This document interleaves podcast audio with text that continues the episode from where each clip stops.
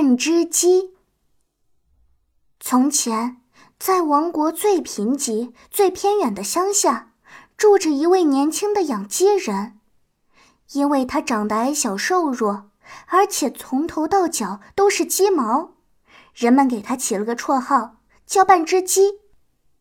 有一天，国王外出巡视，他在这片荒芜的土地上停了下来，对侍从说：“我饿了，快去给我找点东西来美餐一顿吧。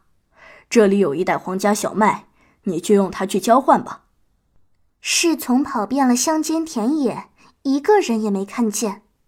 为了有力气继续赶路，他把手伸进了那袋小麦，麦粒太好吃了，他忍不住抓了第二把，接着是第三把。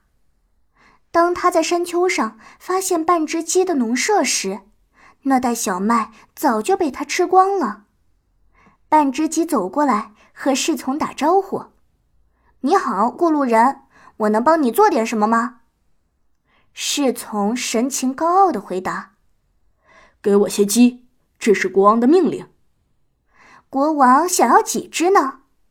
半只鸡问：“他想用什么和我交换呢？”“给我七只鸡。”侍从粗暴的答道。“等明天，国王会给你一袋皇家小麦做奖赏的。”半只鸡照办了，他觉得这是一笔好买卖。